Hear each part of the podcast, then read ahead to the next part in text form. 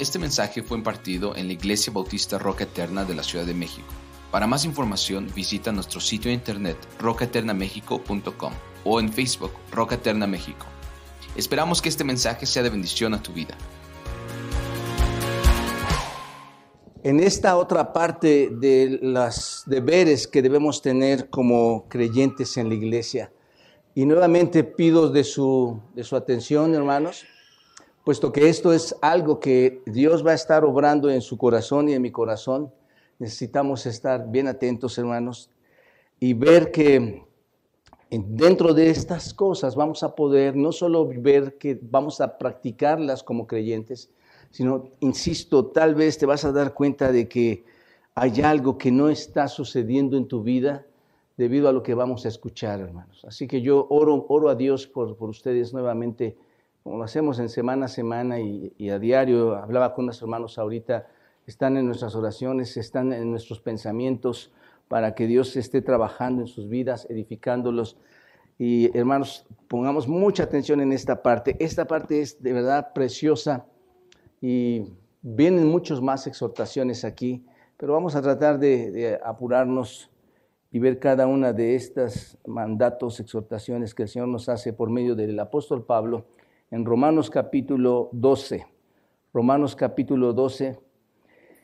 Vamos a ver los versículos 9 al 13. Estamos disfrutando este pasaje, hermanos. Los deberes espirituales que debemos de tener como creyentes en una vida efectiva, los deberes que individualmente debemos estar ejerciendo. Tenemos que estudiar esta parte, hermanos, con diligencia porque hay muchas cosas que vamos a ver aquí que son esenciales y aunque realmente es tan fácil de entender, son esenciales todas estas cosas que están aquí en la Biblia que nos quiere estar instruyendo. Romanos 12, versículo 9 al 13 dice así, el amor sea sin fingimiento, aborreced lo malo, seguid lo bueno. Y ese versículo, hermanos, ya ya lo hemos visto, ya lo repasamos la semana pasada, pero lo estamos usando como nuestro contexto aquí. Y dice así el versículo 10, amaos los unos a los otros con amor fraternal, en cuanto a honra, prefiriéndoos los unos a los otros, en lo que requiere diligencia, no perezosos, fervientes en espíritu, sirviendo al Señor, gozosos en la esperanza, sufridos en la tribulación, constantes en la oración, compartiendo para las necesidades de los santos, practicando la hospitalidad. Señor, guíanos en este mañana. Ayúdanos a ver cada una de estas eh, exhortaciones que tú nos haces, Señor, y a llevarlas a cabo en nuestra vida, puesto que ya hemos sido rescatados en Cristo, Señor. Y ahora ponemos nuestro ser a tu servicio, como cantamos esta mañana, Señor. Aunque vengan pruebas, aunque vengan aflicciones, nosotros no nos vamos a detener, Señor, para dar servicio a quien nos ha liberado y que, y que usamos esta libertad para, tu, para la gloria tuya y honra tuya, Señor. Que tu Espíritu nos guíe. En Cristo Jesús te lo pido, Padre. Amén. Bueno, hay mucha instrucción aquí, hermanos. ¿Y quién de ustedes, se les preguntaría, quién de ustedes eh, entiende este, este pasaje, entiende estos versículos? Cuando los leemos y cuando, cuando estamos leyéndolo, vienen varias exhortaciones muy rápidas ahí, si las quieren pasar, hermanos, versículo 10. Tú, tú ves en el versículo 10 que nos amemos unos a otros con amor fraternal, prefiriéndonos los unos a los otros. Versículo 11 dice que lo que requiere diligencia, este, eh, no perezosos, que seamos fervientes en el Espíritu y que sirvamos al Señor. Y en el versículo 12 dice que gozosos en la esperanza, en la tribulación, constantes en la oración. Versículo 13, eh, compartiendo para los necesitados y siendo hospitalarios para los demás. ¿Qué, qué, de difícil encontramos esto, hermanos? Creo que todos lo entendemos, ¿no es cierto? ¿Por qué no nos vamos a casa? ya está, ya está ahí todo. La verdad es que es muy explícito, hermano. Esta parte de la escritura ya es muy explícita. Hemos pasado por teología, por doctrina en los capítulos 1 al 11, y esto realmente ya es aplicación pura, hermanos. Así que vamos a, vamos a entrar a esto, y yo, yo sé que ustedes entienden esta parte vamos a entrar y vamos a tratar de detallarlo un poquito más, hermanos. Como les comenté la semana pasada, el, cristianismo, hermanos, forma parte de nuestro estilo de vida, ¿no es cierto? El cristiano verdadero tiene una forma de actuar. El verdadero cristiano tiene una sola forma de pensar, una forma de vivir, y es una forma de vivir muy diferente a la de muchos hermanos. Y nuestra relación con Dios no es correcta si este principio de vida, si esta forma de vivir no es correcto. ¿Están de acuerdo, hermanos, con esto? No podemos tener una relación con Dios cuando nuestro estilo de vida no muestra lo que la Escritura dice que vivamos. Entonces, en este sentido, hermanos, nuestra manera de vivir, nuestro estilo de vida cristiana, si se dan cuenta, está descrito aquí en Romanos 12. Hay muchas partes más en la Biblia, pero está descrito aquí en Romanos 12, versículos 9 al 21. Son cosas prácticas, son cosas fáciles, como les digo, de entender, porque cuando tú lo lees es totalmente obvio lo que está diciendo esta porción de la Escritura. Sin embargo, hermanos, yo creo que está ahí para que podamos discernir un poquito y con la ayuda del Espíritu Santo, hermanos, nos, tratemos de ir un poquito más allá de lo que dice, tratar de entender el fondo de lo que está ahí y, que y, hacer todo lo posible de mi parte, hermanos, para exhortarlos a ustedes a que practiquen junto conmigo, junto con mi familia, junto con el liderazgo de la iglesia, practiquen estas exhortaciones. El tipo de vida al que somos llamados a vivir, hermanos, es muy especial, ¿no es cierto? Toda esta instrucción que está aquí es una forma muy especial de vida a la que somos llamados. No es algo normal para la gente, hermanos. Toda la gente dile que haga todo esto y no es algo normal para ellos. No es natural. En cierto sentido, hermanos, es sobrenatural. Estas cosas que el Señor pide que hagamos en un sentido real no son humanas.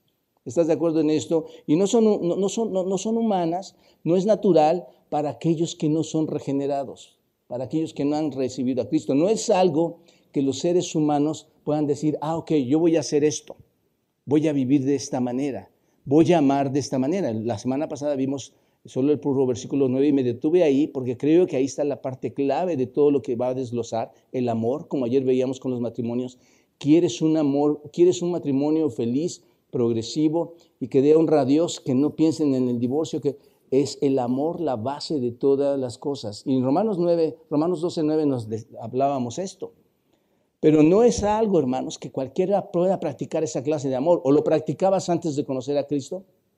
En absoluto. Por eso digo que no es algo humano que podamos elegir para lograr vivir ese tipo de vida. No lo puedes hacer por ti mismo.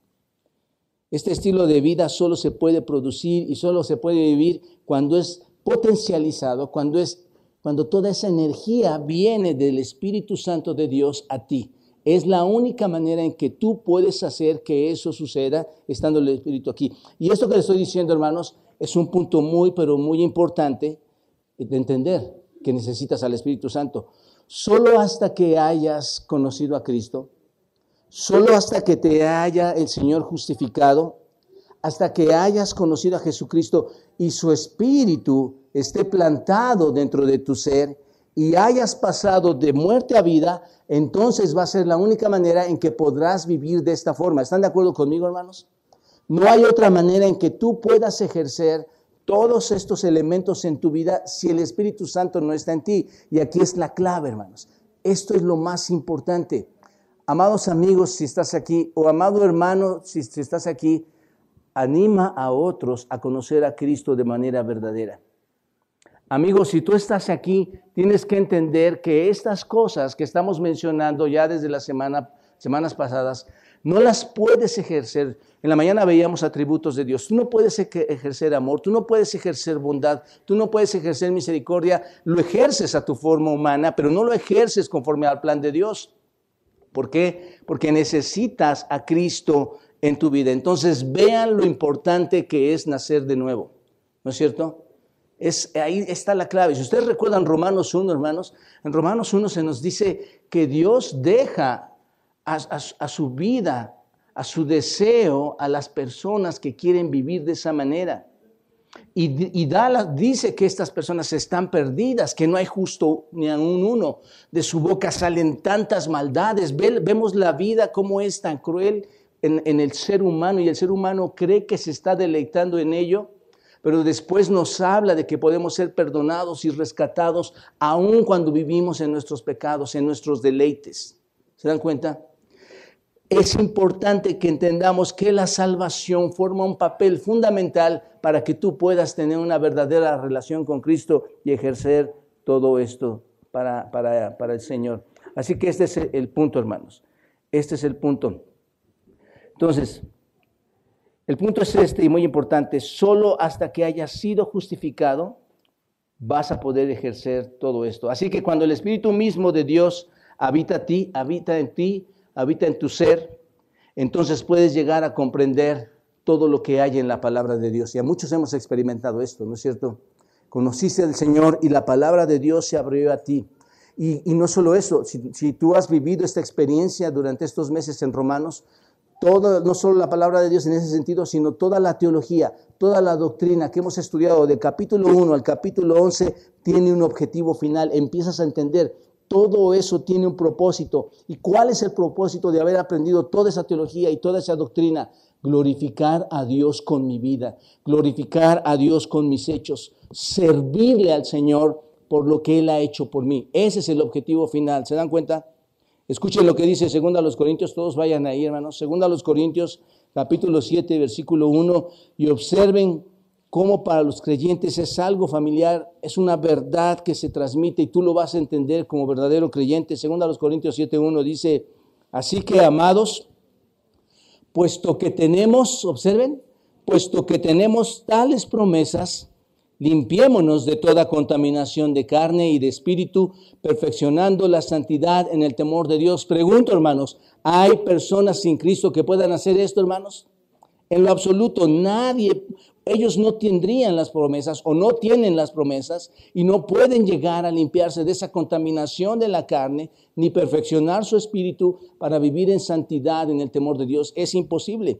Pero en otras palabras, lo que dice aquí es que debido a que todo lo que Dios ha prometido para nosotros, esto es lo que debemos hacer en respuesta a todo lo que Dios nos ha dado.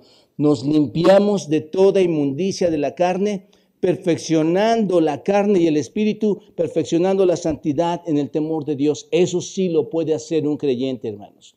En eso sí podemos trabajar. En otras palabras, nuestra salvación debe producir en nosotros un cierto patrón de vida. ¿Se dan cuenta de esto, hermanos? Nuestra salvación debe producir justicia, debe producir un tipo de vida. Aquí está lo importante, hermanos. Tu vida debe mostrar un modelo, una actitud, una lealtad, una sinceridad a Dios no puede ser diferente, hermanos. Dios nos ha hecho diferentes en el sentido de darnos dones, en el sentido de forma física, en forma, forma externa, forma interna, en ese sentido, hermanos, pero en otro sentido, nosotros somos, hermanos, ya diseñados por Dios para producir frutos, para tener un patrón de vida especial. El Señor nos ha redimido entonces para vivir un cierto tipo de vida, para vivir un cristianismo práctico. ¿Están de acuerdo, hermanos? Bueno, en Filipenses 1, versículo 27, hermanos, dice esto. El Señor los diseñó, les venía diciendo, para tener un estilo de vida. Y Filipenses 1 dice esto, hermanos. 1.27, ¿lo tienen? Solamente, recuerdan que esto lo, lo prediqué ya con ustedes. Y cuando dice solamente, es una sola cosa importante a exhortar. Es solo una sola exhortación, hermanos. Y dice Pablo, solamente que se comporten como es digno del Evangelio de Cristo. Esto es, si afirmamos haber sido redimidos por el Evangelio, hermanos, entonces tu conducta, ¿qué debe hacer? Debe demostrarlo. Tu, tu cambio, haber sido redimidos por el Evangelio, debe demostrar que así ha sido hecho, que su conducta, dice Pablo a los filipenses, sea como corresponde al Evangelio de Cristo, hermanos. Y muchos cristianos no tienen ese reflejo de haber recibido el Evangelio y tener una conducta de que se comportan conforme al Evangelio. ¿No es cierto? Sucede así, hermanos. Luego dice, para que o sea que vaya a verlos, o esté ausente, oiga de ustedes que, ¿qué hermanos? Obsérvenlo, si lo traducimos en un poquito así, diría, oiga que ustedes, que sus asuntos, oiga que su estilo de vida está firme en un mismo espíritu, combatiendo unánimes por la fe del Evangelio. ¿Se dan cuenta, hermanos, lo que está diciendo aquí? En otras palabras, mira, si realmente eres salvo, lo que está diciendo Pablo, Entonces deja que tu conducta lo muestre. Si has recibido a Cristo, que tu conducta lo muestre, que no necesites que yo llegue y que esté vigilando, que yo esté presente o que, o que yo esté ausente, que tú no necesites un tipo de alguien que te esté vigilando para que tu conducta sea que yo esté o no esté, sea la misma siempre. Es lo que está diciendo, hermanos. ¿De quién habla eso, hermanos? De un verdadero creyente. Pablo le está diciendo, esto es lo que tiene que haber, una conducta adecuada, digna del Evangelio de Cristo.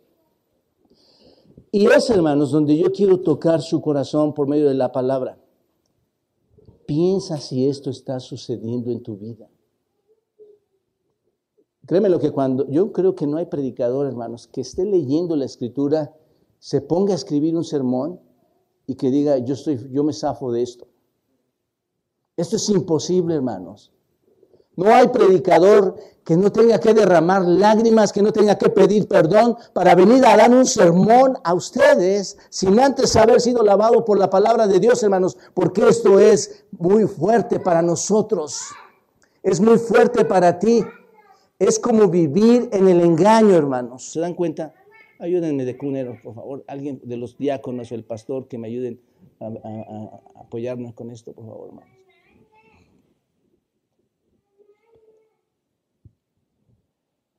¿Se dan cuenta de esto, hermanos? Y creo a veces que en los momentos más especiales hay distractores muy especiales, hermanos. Quiero que regresemos a este punto. Tú no puedes servir a Dios si Cristo no está en ti. Tú te estás autoengañando si te comportas de una manera dentro de la iglesia y de otra manera fuera de la iglesia. Ayer compartía los matrimonios ningún matrimonio, casi por lo general, el 90% de los matrimonios casi nunca llegan a la iglesia mostrando sus dificultades, ¿no es cierto? Todos los matrimonios, ¿cómo son, hermanos? Felices. Pero no es así. Hay tenemos tantos conflictos fuera, hermanos. Pero nuestra conducta como creyentes, basada en el amor, se debe demostrar fuera y dentro. Me vean o no me vean. Porque si no mostramos una careta, recuerdan la semana pasada, es hipocresía, hermanos. Entonces, así que esta es la verdadera vida cristiana, hermanos. La verdadera vida cristiana es vivir en el exterior, hermanos lo que hay dentro de tu corazón. Es mostrar externamente lo que Dios ha producido internamente, ¿no es cierto? Si Dios ha producido cambios en tu ser, si eres una nueva criatura interna, tus hechos deben ser expuestos externamente. Por eso Filipenses 2.13 dice, porque Dios es el que produce así el querer como el hacer por su buena voluntad. Dios está trabajando, hermanos. Dios está produciendo en dónde, hermanos? En el interior. ¿En el interior de quién? De cada persona que verdaderamente ha recibido a Cristo, hermanos. Amado amigo, de verdad, yo te, yo te puedo ver aquí. Es, algo que me, encanta del púlpito, hermanos, aparte de la, de la predicación. Poder ver tu rostro y saber que necesitas a Cristo. Eres la persona con la que más estoy interesado y no quiero ser impertinente en tu vida, pero quiero decirte que necesitas a Cristo. Dios puede trabajar en tu interior una vez que has recibido a Cristo. ¿Para qué, hermanos? ¿Por qué trabaja en nuestro interior? Dios produce el querer y el hacer por su buena voluntad. ¿Para qué? Para cumplir su voluntad y dejar que suceda en hechos externos, ¿no es cierto? Ahí ves a los verdaderos creyentes, hermanos, cuando sus hechos externos están manifestando todo el conocimiento interno que Dios ha puesto en sus corazones. Bien, esto nos lleva de regreso a Romanos, capítulo 12, versículos 9 al 13. Ya vimos la semana pasada, hermanos, que el versículo 9 comienza con tres cosas básicas. Si tú me las dices, las tres cosas básicas, voy a estar bien feliz contigo. ¿Cuál sería la primera, hermano? Solo necesitas ver tu Biblia. Ahí, ahí estaba. ¿Qué es lo primero? Amar sin fingir. Luego, ¿qué debemos hacer? Aborrecer lo malo y perseguir lo bueno. Esta mañana vamos a entrar a los versículos 10 al 13 para ver 10 deberes básicos. Nos vamos a ir tal vez un poco más rápido, hermanos. Vamos a tratar de alcanzar ahora estos 10 que se deben desarrollar en la forma en que vivimos, de lo interior a lo exterior, hermanos. En relación con nuestros patrones de pensamiento, con relación con nuestra personalidad que se deben ir desarrollando. El primero, hermanos, es amar con amor fraternal. Observen esto, amar con amor fraternal. Dice, amaos los unos a los otros, con amor fraternal. Yo decía, bueno, esto es muy sencillo, lo, entendemos, ah, pues nos amamos todos, ¿no? Vamos a amarnos fraternalmente. Pero ahora, hermanos, si te das cuenta, uno de nuestros deberes que debemos tener se extiende, ya no queda solamente en nosotros, sino se extiende hacia quienes, a los otros.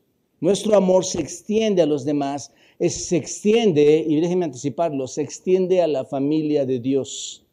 Eso es lo que dice este texto. Nuestro amor se extiende más allá de nosotros, se extiende a la familia de Dios. Este amor fraternal, hermanos, habla de nosotros dentro de la relación que hay en el cuerpo de Cristo, dentro de la iglesia, hermanos. ¿Y cómo lo sabemos, hermanos? Observa, la palabra amaos, esta palabra es filostorgos. Filostorgos, la palabra amaos es filostorgos. Esta palabra es una combinación de dos palabras, hermanos. Si la dividimos en el griego filostorgos, si la dividimos es filos, que es amor afectuoso, amor filial, filos. Y estorgos es un amor familiar natural. ¿Se dan cuenta de esto? Es un amor afectuoso en un amor familiar natural. Esto es, no es un amor provocado por un deseo. No es un amor provocado por un amor estimulado por la belleza que provoca algo en ti y lo ves y amas porque estás viendo algo bello. No es una personalidad atractiva por lo, que te llama a, a, ese amor, no es un deseo, no es una lujuria, hermanos. ¿Se dan cuenta de este sentido? Muy importante estas palabras. Si no es el amor natural, recuerdan, es el amor natural, es el amor familiar, familiar natural que ocurre dentro de un amor familiar normal. ¿Te das cuenta de esto? Ahora, esta palabra, hermanos, amor fraternal, amor fraternal también son dos palabras, hermanos. Y las dos palabras significan en el griego Filadelfia, amor Filadelfia, fraternal Filadelfia, y significa amor. Donde filos es afecto interno y adelfos es hermano. ¿Se dan cuenta que tiene un sentido? Amar, este, afecto interno al hermano, amor fraternal, un amor como familiares, como un amor que me da el Señor familiarmente. Entonces, estas palabras son muy interesantes en griego, hermanos, porque nos ayudan a entender lo que quiere decir realmente esta palabra. Podría simplemente decirlo así, este texto lo podríamos traducir así, hermanos. Sé amorosamente amoroso, es lo que diría ahí, ¿no es cierto? Pero cuando vas al griego, esto es maravilloso que lo usa aquí Pablo, hermanos, porque dice en realidad, observa, diría así, amémonos con un amor afectuoso, con un amor familiar natural. Ya suena diferente, ¿no es cierto, hermanos? Ámense afectuosamente, pero de manera como amas en la familia. ¿Te das cuenta? La pregunta, ¿a quién queremos, a quién quiere que amemos? Como un amor familiar, ¿a quién? A la familia cristiana. ¿Te das cuenta? Somos llamados a amarnos de manera fraternal. ¿Quiénes, hermanos? Nosotros. Y esto es muy lamentable, hermanos. No toda la iglesia se ama con este amor. Qué impresionante es esto, ¿no? Estoy seguro de que tú de alguna forma has experimentado esto, ¿no? Este amor fraternal, familiar. ¿Cómo? Has llegado a un lugar, por ejemplo, aquí a la iglesia, a la iglesia bautista Roca Eterna, donde no conoces a nadie, y si hay alguien que ama al Señor Jesucristo, no te toma mucho tiempo identificar que hay un sentido de amor único en esa persona, ¿no es cierto? Hay un vínculo común que se extiende más allá de la cultura. Hay un vínculo común que se extiende más allá del tiempo, del lugar, del color, de nuestra nacionalidad, de los eventos, de las circunstancias. Y aunque no conoces la historia de muchas de las personas que están aquí, no conoces muchos de sus antecedentes, de su vida, de sus gustos, de lo que le molesta, hay un sentido inmediato de afecto con alguien que pertenece a la familia de Dios, ¿no es cierto? Sabes que esa persona pertenece a la familia de Dios. ¿Han sentido eso, hermanos? Digo, hay muchas personas, familias que llegan y comparten esto. Seguro que sí lo han sentido. Ese es el tipo de amor demostrativo, ese sentido de amor, ese es el sentido de amor afectuoso. Ese es el amor que debemos tener para aquellos que están dentro de la familia de Dios. Por eso, hermanos, Mateo 8, 18 dice el Señor, mirad que no menospreciéis a uno de estos pequeños. ¿Se acuerdan de este pasaje? No menosprecien a uno de estos pequeños. Esto es, en ninguna circunstancia se te ocurra mirar por debajo o pensar que hay alguien que es menos que tú, que está en la familia de Dios. Y hermanos, eso ocurre muchas veces en la iglesia. Muchas personas piensan que son superiores a ti o pensamos que somos superiores a ellos y eso, hermanos, derriba totalmente el tipo de amor al que somos llamados a amarnos, ¿no es cierto? Porque creen que son superiores a los demás. ¿Te das cuenta? Y el Señor dice, no se te ocurra en ninguna circunstancia pensar que alguien es menos que tú que está en la familia de Dios, porque todos estamos en la familia de Dios, hermanos. Debe haber una atracción natural, una afinidad natural, y a pesar de que podemos algunas veces molestarnos, hermanos, un poco en la familia, ¿no es cierto? Puede haber diferencias en la familia. Cuando se trata de querer protegernos unos a otros y asegurarnos, confiarnos mutuamente y venir al rescate del otro, eso es muy especial cuando lo hacemos, ¿no es cierto? Cuando vamos y ayudamos a los de la familia. ¿No es verdad, hermanos? Es muy parecido como pasa en tu familia en la sangre. Es muy similar, hermanos. Puedes tener, ¿no, han notado esas familias, hermanos, que pueden tener conflictos en la familia? Puede tener conflictos la esposa con el esposo, el papá con los hijos, la mamá con los hijos. Pero si algo pasa en la familia, ¿qué pasa, hermanos? Si algo le pasa a, ese miembro de la familia, ¿qué pasa? ¿Tú vas y le odias? ¿Tú vas y le amas? Con amor, ¿qué, hermano? ¿Ya entendieron el sentido de la palabra? Tú vas y le amas con amor fraternal. Eso no lo haces con la iglesia. Eso no lo haces con la gente de afuera. Porque es un amor fraternal, ¿no es cierto? Aunque te hayan hecho, tú dices, es parte de mi familia, es mi hermano, es mi hermana, es mi papá, yo lo, yo lo voy a cobijar. ¿Se dan cuenta de esto? Ese es el sentido, hermanos. Ese es el amor natural. No por atracción, no por lujuria, no por interés económico o, o cualquier otro interés, ¿no es cierto? Sino con un amor que, hermanos, fraternal. ¿No es así? Así es como debería ser en la familia de Dios, hermanos. Así exacta. Esto es lo que dice el texto. Este es el amor fraternal que nos debemos. Pero hermanos, hay iglesias que se dividen por esto, por cosas. Porque no se perdonan cosas. ¿Te das cuenta? El verdadero creyente, no sé si estamos captando esto, hermanos, el verdadero creyente va a permanecer y va a, amar fraternalmente aun cuando haya detalles unos a otros, hermanos porque entonces no está mostrando el amor al que ha sido llamado. Entonces no está mostrando su nuevo nacimiento, hermanos. No está soportando las batallas como lo vamos a ver en un momento más. ¿Te das cuenta? Ese es el amor fraternal. No, es por atracción, es un amor fraternal entre quienes, hermanos, por cierto. ¿Entre quienes? Muy importante, hermanos. Ayer veíamos esto también. Somos llamados a amarnos quienes somos llamados a exhortarnos quiénes. Somos llamados a ayudarnos quiénes. Unos a otros, hermanos. Así que ámense amorosamente como qué, hermanos. Pero si lo traducimos como qué, como mi hermano, como pariente. ¿Te das cuenta? Hermanos, nosotros pertenecemos a una familia. Tú eres mi hermano, yo soy tu hermano. Tú y yo no tenemos que tener conflictos. Tú y yo nos tenemos que amar fraternalmente. Tenemos un mismo Padre. ¿Te das cuenta? Debemos amarnos amorosamente. Es un afecto tierno, un afecto cariñoso, un afecto amable, que te preocupas por los demás. Es el amor puro de los que le pertenecen a Cristo, hermanos. ¿Te das cuenta? Por eso primera de Juan 5.1 dice, y vayan, vean hermanos, vean este versículo. Primera de Juan 5.1. Todo aquel que cree que Jesús es el Cristo, ¿qué pasa, hermanos? Es nacido de Dios. Ahí está, ahí está el nuevo nacimiento. Todo el que cree que Cristo es el Señor, es nacido de Dios. Y todo aquel que ama al que engendró, ama también al que ha, al que ha sido engendrado por él. Si amas a Dios, ¿amas a quién? Si amas a Dios, ¿amas a quién? A los que engendró, ¿no es cierto? A los que le pertenecen. Y hay un afecto cálido entre los hermanos y las hermanas en Cristo. Los amas. Y quizá te vas a preguntar, ¿realmente tenemos ese amor, pastor? ¿Tenemos ese amor para dar? ¿Cuál es la respuesta, hermanos? Ustedes, ustedes que llegaron hoy a, educación cristiana, ¿cuál es la respuesta? Sí. ¿Por qué? ¿Por qué puedo derramar amor? ¿Por qué puedo derramar amor? ¿Recuerdan Romanos 5.5?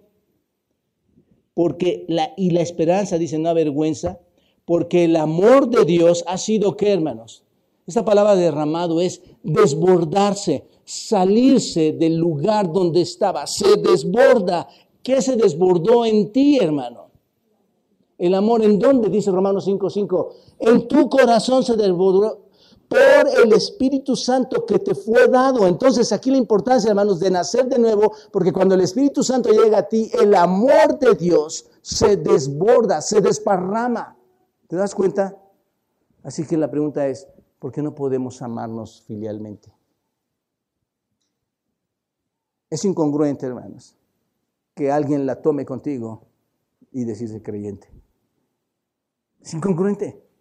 No es posible. Tú no haces eso en tu casa, ¿no? Tu esposa se, enojó con, contigo, se enojó con Iván y Iván dice, pues se acabó, me voy de la casa. ¿No? O sus hijas se enojan con, eh, con, nuestra hermana y me voy de la casa, ya no te quiero, mamá. La familia siempre está ahí. ¿Por qué, hermanos, por este versículo? ¿Por qué? Porque hay un amor que estorcos, donde es familiar, natural. ¿Te das cuenta de esto? Este amor solo lo experimenta y lo proporciona aquel que ha sido renacido, aquel que ha sido redimido, aquel que ha sido salvado por Cristo. No hay manera, hermanos, de que tú tengas otro amor.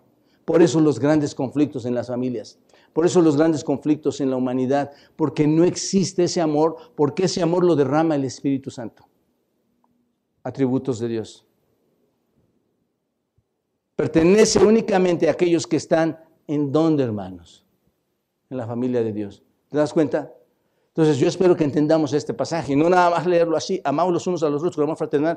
No, hermanos, ahora entiendes cuál tipo de amor, ahora entiendes cuál, es, cuál debe ser tu conducta, cómo debes comportarte fuera y dentro de la familia, en la iglesia, hermano. Número dos, voy, voy a apurarme, hermano, si no me detengo aquí. Dos, dar a los otros preferencia. Dice versículo 10, la segunda parte, en cuanto a honra, ¿qué dice? Prefiéranse quienes. Otra vez, observen otra vez, los unos a los otros, los unos a los otros. Esto es otro ingrediente esencial, hermanos, en la vida familiar de la iglesia, porque lo que llamamos humildad, hermanos. Si queremos amar a todos por igual, ¿no es cierto? De lo que estaba hablando en un momento. Si vamos a hacer eso, si vamos a tener el tipo correcto de compasión, Debemos ver a los demás como qué, hermanos? Como superiores, prefiriendo a los demás, ¿no es cierto? No es posible que ames a alguien si no lo ves por encima. Por eso el Señor decía, no los pueden ver por abajo, los tienen que ver por encima. ¿Te das cuenta de esto? No existe el amor así, hermanos. Por eso muchas esposas son subajadas, muchos esposos son subajados porque la esposa ve al esposo menor y el esposo ve a la esposa menor. ¿Me explico? Pero somos llamados, según Filipenses capítulo 2, versículo 1, por tanto, si hay alguna consolación en Cristo, si algún consuelo de amor, si alguna comunión del Espíritu, si un afecto entrañable, si alguna misericordia, completad mi gozo sintiendo lo mismo, teniendo el mismo amor, unánime, sintiendo una misma cosa, nada hagáis por contienda o vanagloria, antes bien con humildad, estimando cada cual, cada uno a los demás como superiores a sí mismo, no mirando cada uno por lo suyo propio, sino mirando qué, hermanos, por lo de los demás. ¿No es cierto? Aquí un, secreto, varones, que seguramente ya sabes y practicas. Ve a tu esposa por, no la veas por abajo, ve, vela por encima. Ámala como superior y esa es la cosa más preciosa que una esposa puede recibir. Tu amor sincero cuando la ves por encima de los demás, en, el sentido de que vale más que tú. ¿Me explico? Le pones por encima de los demás. Si vamos a mostrar misericordia a las personas, debemos mirar las cosas de los demás, no mirar nuestras propias cosas. Debemos preferir a otros y preferir a otros es una idea muy hermosa, hermanos. Esta palabra, preferir a otros, tiene una idea muy, muy especial. La palabra preferir es preogeomai. Y pregeomar significa precedir, liderar, llevar la delantera. ¿Se dan cuenta de esto? Si tú lo traduces así, ¿qué diría? En cuanto a, la, en cuanto a honra, ¿qué hermanos? Lidera, sé líder en eso. Lleva la delantera en eso hazlo primero, tú lo tienes que hacer. Tiene un sentido de liderar. ¿Entendemos esto, hermanos? En otras palabras, no debemos esperar a que alguien más muestre honor a quien se le debe dar honor. ¿No es cierto? No, tú, tú, tú hazlo. No podemos esperar amar a alguien que se le debe amor. No debemos esperar que alguien más muestre preferencia a otro, que alguien más satisfaga las necesidades de otros. No debemos esperar hasta que alguien más venga y se encargue de algo que debe de hacer sacrificado, que debe ser propio. Esto es que des tu talento, tu tiempo, tus recursos. Eso es lo que significa preferir a los demás, ser en primero en traerles, ¿qué hermanos? Honor. ¿Te das cuenta de esto? Lleva la delantera, liderea ese asunto, no esperes a que otros lo hagan. ¿Qué está diciendo Pablo? hazlo tú y hazlo rápido. ¿Te das cuenta de esto, hermano? Esa exhortación es muy, muy especial. Eso es lo que significa preferir a los demás. Que le diéramos a alguien lo mejor más que a nosotros mismos. Rápidos para honrar, para respetar, rápidos para amar, para satisfacer su necesidad. Eso es la prueba más verdadera de humildad en un creyente. ¿No es cierto, hermanos? Pero ¿qué pasa, hermanos? Algunas personas, por otro lado, cuando alguien más es honrado, ¿qué pasa, hermanos? Si tú vas y honras a otra persona, ¿qué pasa, hermanos? Los que están viendo que estás honrando a otra persona. Lo ven mal, ¿qué, qué pasa? Se enojan cuando honras a otro. ¿Y eso cómo se llama, hermanos? Celos, envidia. ¿No es cierto? Cuando estás. O sea, es una mala cuando debería ser todo lo contrario. Ahí es donde se demuestra el verdadero creyente, hermano. Justo lo contrario debería marcar a ese creyente. Qué bueno que se adelantaron y que lo están honrando. Yo voy a honrarlos también. Pero hermanos, no sé si es nuestra nacionalidad mexicana que todo nos causa envidia, todo nos causa celo. ¿Por qué él? ¿Por qué ella? ¿Por qué? Tú lo tienes que honrar, porque eres llamado a qué? No es, no es un gusto, no es algo que tú produces, es Dios produciendo preferencia en unos que necesitan ser honrados, que necesitan ser amados. ¿Te das cuenta? Y observen, ¿a quién está diciendo, hermanos? ¿De quién está hablando? Hace un ratito hablaba de una persona aquí en la iglesia, que si me está viendo, pues no, no hay problema. Pero quiero honrarlo, hermanos, porque, porque necesita, necesita ser honrado necesita ser amado. Si no somos los, primeros en eso, nunca va a suceder esto, hermanos. ¿No es cierto? ¿No es cierto? Número tres, número tres, hermanos. Activos, activos y no perezosos. No perezosos. Lo que requiere lo que iglesia, que dice no perezosos, no perezosos. La palabra de la palabra de la iglesia es pobre, llega acerca rápidamente, rápidamente, apresurarse, apresurarse, apurarse, apurarse, hazlo deprisa, diligencia, diligencia, rápido, rápido. Lo que está diciendo entonces tenemos un asunto importante.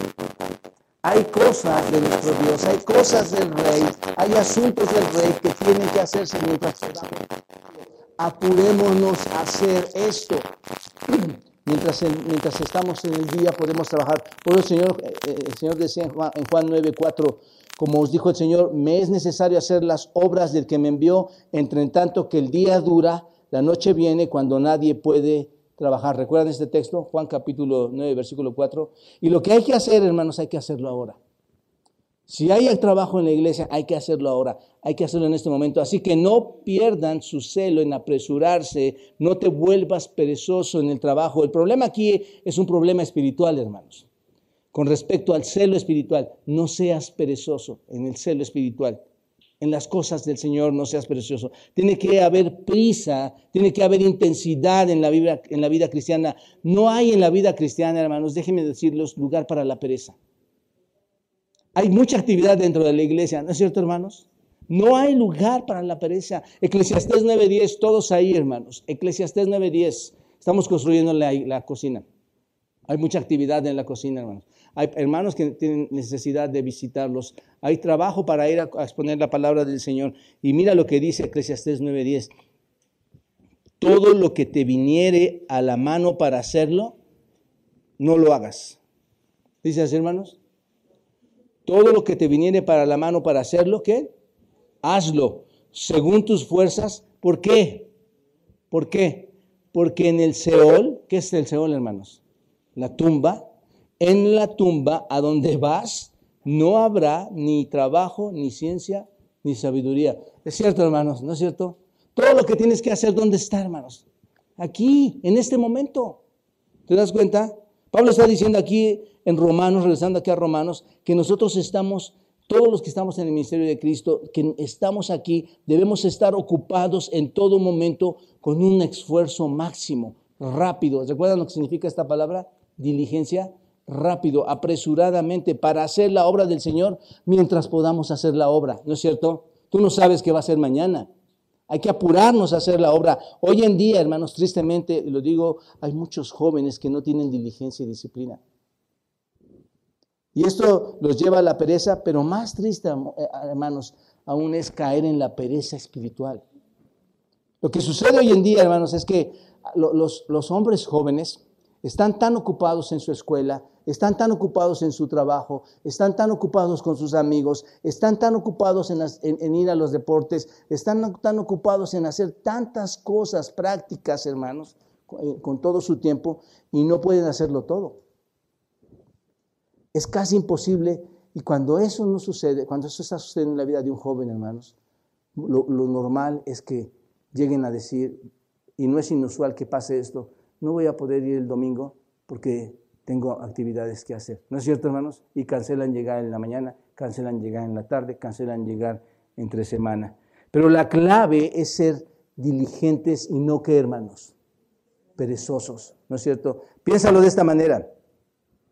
¿De qué serviría que el pastor Pepe y, yo, hermanos, llegáramos, este, entráramos aquí al auditorio y dijéramos, ¿saben qué, hermanos y amigos? No hemos terminado el sermón. Entonces lo tenemos preparado para el lunes. ¿Cómo ven? ¿Tiene sentido eso, hermanos? ¿Qué se requiere, hermanos? Diligencia. No hay, no hay pereza. No, no, hay, no, debe haber pereza, hermanos. Y entienda esta parte, hermanos, el punto. No debe haber pereza, pereza en el área espiritual que es a la que está hablando, hermanos. Los jóvenes hoy en el área personal se están volviendo cada vez más lentos porque el, lentititis de los celulares, hermanos, está consumiendo, está consumiendo su mente. Está consumiendo, ya no hay maneras de pensar, ya no hay maneras de... Todo está aquí. ¿Me explico, hermanos? Pero qué triste es en el área espiritual, hermanos. Apresurémonos, hermanos. ¿No te das cuenta que probablemente al lado tuyo hay una persona que necesita a Cristo? Y que probablemente el día ya está muy cercano y que necesitas compartir ese evangelio a esa persona que probablemente no está entendiendo algunas cosas porque probablemente hay algo que le está estorbando en su vida, hay una necesidad que le está preocupando tanto y que no la ha podido superar probablemente desde su infancia, hermanos. Y nosotros aquí pensando que todo está bien y lo que necesitamos es tiempo y apresurarnos a compartir a otros. Porque lo que viene, hermanos, es la, verdadera ira de Dios derramada sobre todos aquellos que no, han, no se han arrepentido y no han creído en Él. Entonces, el punto es que debe haber una necesidad de un verdadero celo por la obra del Señor, hermanos. Así que es un principio muy importante. Cuatro, hermanos, fervientes en el Espíritu. Fervientes en el Espíritu. Versículo 11. Esto es muy bueno, hermanos, porque no puedes ser perezoso, pero puedes tener una actitud muy mala a, este respecto. Puedes decir, bueno, voy a hacerlo porque eso se tiene que hacer. Ok, no eres perezoso. Voy a hacerlo porque eso se tiene que hacer. Pero la verdad no me gusta hacerlo. La verdad es que mejor prefiero dejar de hacer eso. Eso es a lo que se refiere aquí. Mira, la palabra ferviente, ¿a qué te suena, hermanos? En, el griego es seo, con Z, seo. Y seo significa hervir, significa eh, un calor hirviente. Esto es burbujeante, burbujeante, burbujeante, estar hirviendo, está burbujeando. Entonces, ¿qué significa? Fervientes en qué, hermanos? En el Espíritu. Y el Espíritu al que hace referencia aquí no es el Espíritu Santo, es el Espíritu que tú tienes. ¿Me explico? Entonces, ¿dónde debe ser ferviente, hermanos? En ti, en tu espíritu. Y el espíritu es este, hermanos. Y lo que dice es, sé un creyente al punto de estar hirviendo, sé un creyente al punto de estar burbujeando, sé un creyente al punto de ebullición, ¿no es cierto? Es lo que está diciendo. Sé un, un creyente así quiere decir, solo estar hirviendo todo el tiempo, ansioso por hacer, ansioso por ir, cualquier cosa menos ser, menos ser tibio o frío. La vida cristiana debe estar llena de entusiasmo, hermanos, de celo, de alegría, de emoción. La vida cristiana debe estar llena de un esfuerzo total. La vida cristiana debe estar llena de energía, de dinámica, hermanos. Es una vida que se mueve, no solo comprometida a hacer la tarea, porque la tienes que hacer, porque no eres perezoso, sino que tienes que estar hirviendo internamente de forma emocionada para cumplir lo que tienes que cumplir. ¿Te das cuenta? Pablo nos, habló un poco de esto, hermanos, de su ferviente espíritu eh, en 1 Corintios capítulo 9, versículo 26. No vayan, hermanos, pero dice así, así que yo de esta manera corro, ¿recuerdan? No como a la aventura, de esta manera peleo, no como, que alguien, no como alguien que golpea al aire, sino que golpeo mi cuerpo, mi cuerpo y lo pongo en servidumbre. Pablo estaba ferviente, hermanos, en su vida, en su vida personal, en su espíritu para servir. Eso es lo que me encanta, hermanos, y seguramente nos encanta a todos, ver a personas, ver a creyentes fervientes del espíritu. Porque qué triste, hermanos, es ver a, a un hermano que le dices, hermano, ¿me ayudas a esto? Ya no voy a poder, no, no puedo.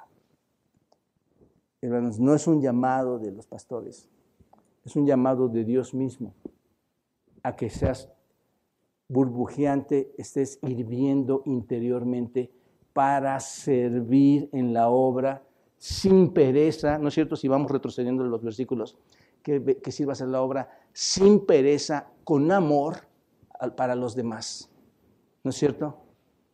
Cinco, servir al Señor, versículo 11 en su parte final, sirviendo al Señor. No debo ser perezoso, debo estar hirviendo en mi espíritu, emocionado por servir.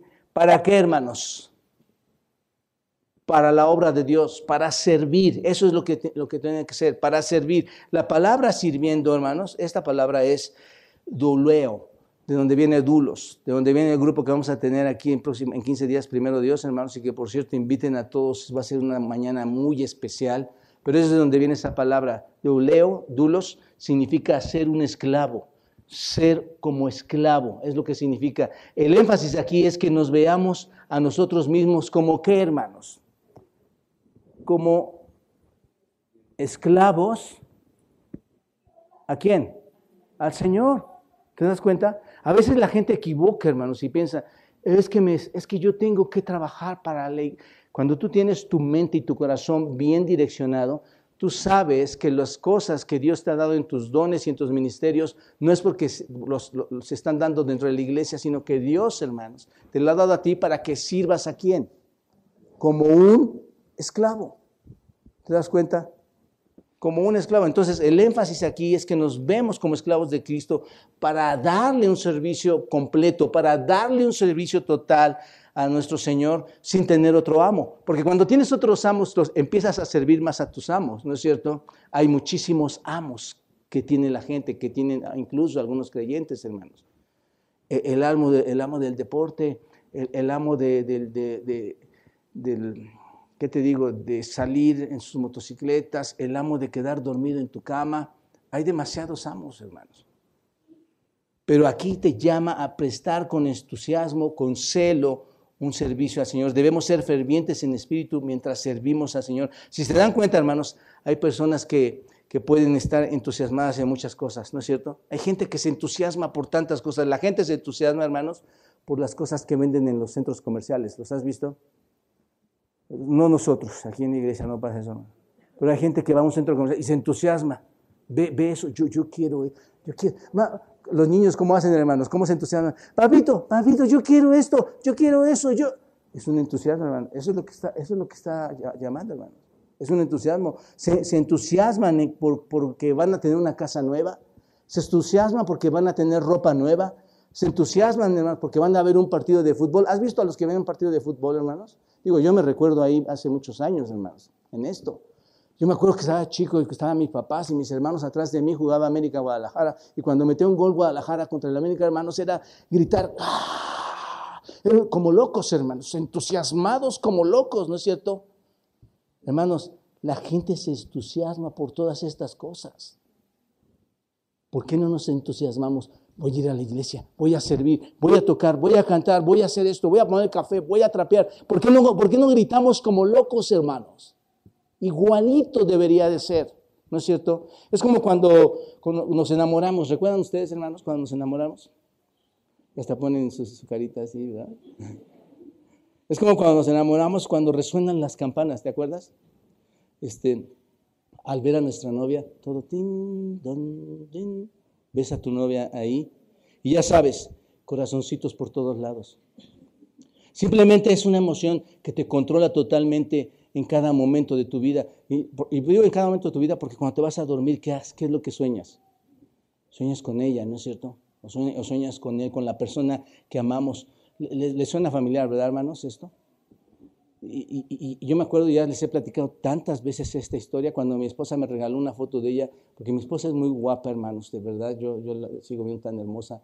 Yo, yo, iba por el eje central caminando, hermanos, yo no me caí porque iba tan emocionado de esas cosas que quieres gritar, wow, tengo a esta mujer, wow. son las chispas, son las maripositas, esas cosas que suceden, ¿no es cierto?, que nos entusiasman este, con este tipo de relación y, todo el mundo se, se, se, desvanece a nuestros pies cuando está pasando esto, ¿no es cierto, hermanos? Pero el cuestionamiento sería, si alguna vez hemos experimentado esto cuando para dar servicio al Señor Jesucristo, hermano. Yo creo que pocas veces nos pasa eso. Debería serlo, deberíamos estar hirviendo y servir al Señor, que es para lo que nos ha diseñado, ¿no es cierto? Es para lo que estamos aquí, hermanos. Servir al Señor en algún ministerio de la iglesia es muy emocionante, hermanos, es muy glorioso. Piénsalo bien, Dios te ha permitido que hagas lo que hagas aquí en la iglesia. Muchos de ustedes sirven. Dios te ha permitido que lo hagas. El, sentido de satisfacción en el servicio de Cristo, hermanos, supera cualquier otra satisfacción que te acabo de mencionar. Cualquier otra satisfacción que el mundo te pueda proporcionar o ofrecer. Estamos llamados a servir al Señor, a servirle, como dice aquí, deprisa, con celo, hermanos, a servirle con un espíritu entusiasta, ferviente, lleno de emoción, lleno de alegría. Y si no puedes servirle de esa manera, hermanos, el problema no es dónde estás sirviendo, porque eso pasa. Es que yo es que en esa iglesia yo no quiero, no me gusta esa iglesia. Yo no quiero, no, quiero servir. ¿Se dan cuenta, hermanos, que están totalmente fuera del contexto? Si no, si no puedes servir de esa manera, el hirviendo con gozo, el problema no es donde estás sirviendo. El problema dónde está, hermanos? En tu corazón. El problema está en tu persona. El problema está en tu corazón. ¿No? Es como, eh, o sea, imagínate, al, no sé, mandan a los doctores a sus prácticas. Te vamos a mandar aquí al siglo XXI, los mejores al ABS, al, al, y ahí vas a hacer tu práctica. ¿Y qué va a pasar con eso, hermanos? ¿Qué dice ese doctor? O, para, o pasante de doctor, ¿qué va a decir? ¡Wow! Voy a estar enfrente tengo el, el, Starbucks, enfrente tengo la tienda, mis amigos, mi mamá, mi familia, mi novia. pero al que mandan a, los pueblos, hermanos. ¿No? Va así. Pero hay personas, hermanos, que se enferman en los pueblos y que se enferman en la ciudad. Hay personas a las que tienes que servir en los pueblos y en la ciudad. Y el que está centrado, puesto con su camiseta, el que tiene a Cristo en su vida, hermanos, y en este caso el que es un doctor que entiende que él va al rescate de personas enfermas, va a servir donde sea, hermanos. No tiene su mente totalmente ida, no está, no está desequilibrado, está centrado, hirviendo amorosamente, sin pereza, sirviendo a Dios. ¿Me explico, hermano, lo que dice este texto? Ese es el punto. ¿Dónde está el problema entonces en servir, hermanos? Nuestro corazón. ¿No es cierto? El problema está en tu propio corazón, está en ti, porque servir al Señor, hermanos, es maravilloso. Es tu pasión, como la de un médico. Ir y no me importa en qué pueblo, yo voy a ayudar a ese niño. Ahora, solo déjame decirte que a ese nivel, hermanos, no va a ser fácil cuando sirves, porque siempre hay oposición. Siempre hay personas, siempre hay algo que se opone, hermanos. Cuando vas a servir al Señor, es con y, lo haces con entusiasmo, lo haces para servir con celo y vas a servirlo con todo tu corazón y realmente quieres dar todo lo que tienes, vas a tener algunos problemas, ¿no es cierto? Porque te vas a, topar con un sistema impío, un sistema mundano, ¿no es cierto? Y, no vas, y va a ser difícil, pero lo vas a lograr porque Dios te va a ayudar en tu ministerio. Dios te va a ayudar donde quiera que tú estés. ¿De acuerdo, hermanos? Otro, gozosos en la esperanza, hermanos. Rápidamente, me voy rápido aquí. Gozosos en la esperanza. Básicamente, hermanos, nadie puede servir al Señor con todo su corazón si no está consciente de la esperanza que hay en el futuro. ¿No es cierto, hermanos?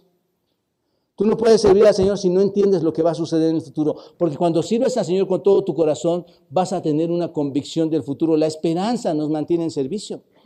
La esperanza puede ser que pasemos tribulaciones. Eh, hay esperanza, pero tú sabes, aunque va, a haber tribulaciones, hay esperanza, hermanos. Y nos encontramos en oposición, nos encontramos con indiferencia de las personas, nos encontramos con la apatía de personas, incluso, hermanos, no solo externas, sino puedes ver tu propia debilidad, puedes ver tus propias deficiencias, tus propios errores, tus fracasos, pero si nuestra esperanza está en la venida de Cristo, hermanos, en los cielos, aún así nuestra porción de gozo la vamos a soportar fortalecidos, ¿no es cierto? Porque sabes que lo que estás haciendo lo estás haciendo para el Señor. La esperanza de cosas mejores viene, ese es el punto, hermanos. Es la inspiración del gozo cristiano la que, la que ves. Cuando vienen las tribulaciones, pero hay esperanza, eso es lo que nos inspira. La esperanza inspira al creyente. Yo, hermanos, sirvo al Señor. Yo sirvo a Dios porque algún día, hermanos, quiero oír que el Señor diga, bien hecho siervo bueno y fiel. ¿No es cierto?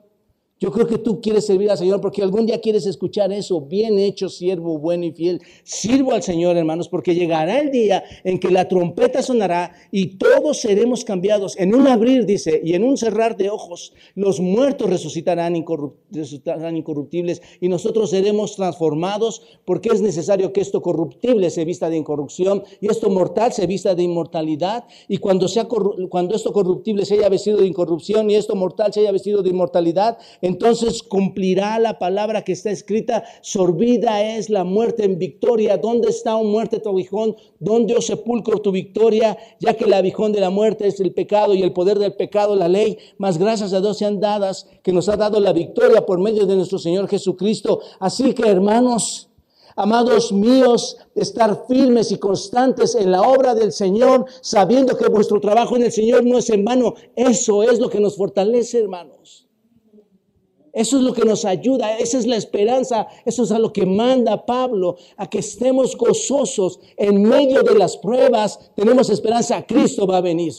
Y Cristo me va a levantar, y Cristo me ha resucitado de los muertos, me va a resucitar de los muertos, y mi trabajo en la iglesia no es en vano, hermanos. ¿Te das cuenta? En otras palabras, servimos de la manera en que servimos porque sabemos lo que va a suceder en el futuro. ¿Te das cuenta? Servimos con todo nuestro corazón aquí porque sabemos que habrá una recompensa. Vendrá algo que anhelamos, hermanos. No importa cuán oscuros sean las cosas. A veces la gente te quiere poner las cosas bien oscuras. No, es una tragedia. No importa, hermanos, cuán oscuro sea el mundo. No importa cuán difícil sea la tarea que estás realizando en la iglesia, esperamos el momento en que nuestro Señor Jesucristo retorne a tomarlo a los suyos y nos recompense. ¿No es cierto, hermanos? Algún día la luz va a amanecer con el reino de nuestro Señor Jesucristo, hermanos, en nosotros. Algún día el trabajo habrá terminado y vamos a descansar de este trabajo y vamos a disfrutar ese descanso eterno en presencia de quién, hermanos? De Cristo. Escuchen, tenemos que ver hacia adelante, tenemos que saber que ese día llegará. Y cuando tú lo ves de esta manera, te vas a regocijar en el servicio al Señor. Uno más, hermanos, sufridos en la tribulación. La palabra sufrido, aquí está, es hipomeno. Hipomeno significa resistir, mantenerse firme en la posición, permanecer abajo. Y la palabra tribulación es tripsis, angustia, opresión, tribulación. ¿Se dan cuenta? Debo resistir la angustia. Eso es lo que significa, hermanos. Podemos permanecer bajo presión, permanecer bajo la prueba, porque sabemos lo que viene. ¿No es cierto, hermanos? Tú vas a saber que aún en medio de la oposición, en medio de gente desleal, en medio de las circunstancias del mundo desleales, en medio de la oscuridad, tú vas a permanecer, te regocijas en medio del dolor, porque sabes, hermanos, que aunque hay rencor, hay enemistad y hay luchas, incluso luchas con Satanás, con sus demonios, hermanos, y todas esas cosas que nos están desafiando, tú sabes que un día estará la gloria de Dios. Pero esto no es eh, el final, hermanos. Aunque estén las luchas aquí, este no es el final es, va a venir una alegría después permanente. Así que sufridos en la tribulación. Y versículo, versículo 2 en la parte final, constantes, otro punto, constantes en la oración, constantes. Mientras estamos bajo la presión, observen hermanos, lleva una secuencia. Mientras estamos en la presión, en las pruebas, en las tribulaciones, debemos estar, diligentes haciendo qué cosa, hermanos? Orando, orando. ¿Tu trabajo requiere oración, hermano? y más sobre la iglesia, hermanos. La iglesia es la que más oposición tiene. Entonces, la idea aquí en la frase constantes en la oración es continuar, constantes. Literalmente es constantemente orar, constantemente orar, hermanos. La vida se convierte en una especie de comunión abierta con Dios porque estás orando constantemente. Y creo, hermanos, que las razones por las que el Señor mantiene las presiones, mantiene estas tribulaciones en nosotros, es para mantenernos en una comunión con Él, ¿no es cierto? Mientras hay tribulación, estás orando al Señor. Si no pasas por tiempo de comunión con el Señor, puede ser porque no estás bajo la presión. Y si no estás bajo la presión, puede ser porque no estás sirviendo. Y si no estás sirviendo, no estás orando. No sé si me explico, hermanos. Ah, por eso pienso que debes analizar lo que está sucediendo en tu vida. Y si estás en el servicio, tal vez, y estás sirviendo y dices, yo sí sirvo en la iglesia, pero si estás en el servicio, tal vez no lo estás haciendo con gran celo, con ese ferviente amor, por eso es que no eres constante en la oración. Si estás al servicio del Señor Jesucristo como esclavo de nuestro Señor y lo, estás haciendo con todo tu corazón, lo estás haciendo con entusiasmo, vas a estar en medio de problemas, vas a estar en medio de la presión, hermanos. Cuando tú hablas una verdad, vas a recibir presión. El Señor Jesucristo dijo que era Dios mismo. ¿Y qué pasó, hermanos? Recibió presión. ¿No es cierto? Les llamó hipócritas y pecadores. ¿Y, cuál fue la respuesta? Presión, te vamos a matar. Hermanos, si tú estás trabajando y sirviendo al Señor, déjame decirte, vas a recibir presión y lo que único que te va a sostener en, en tu vida espiritual y en el ministerio va a ser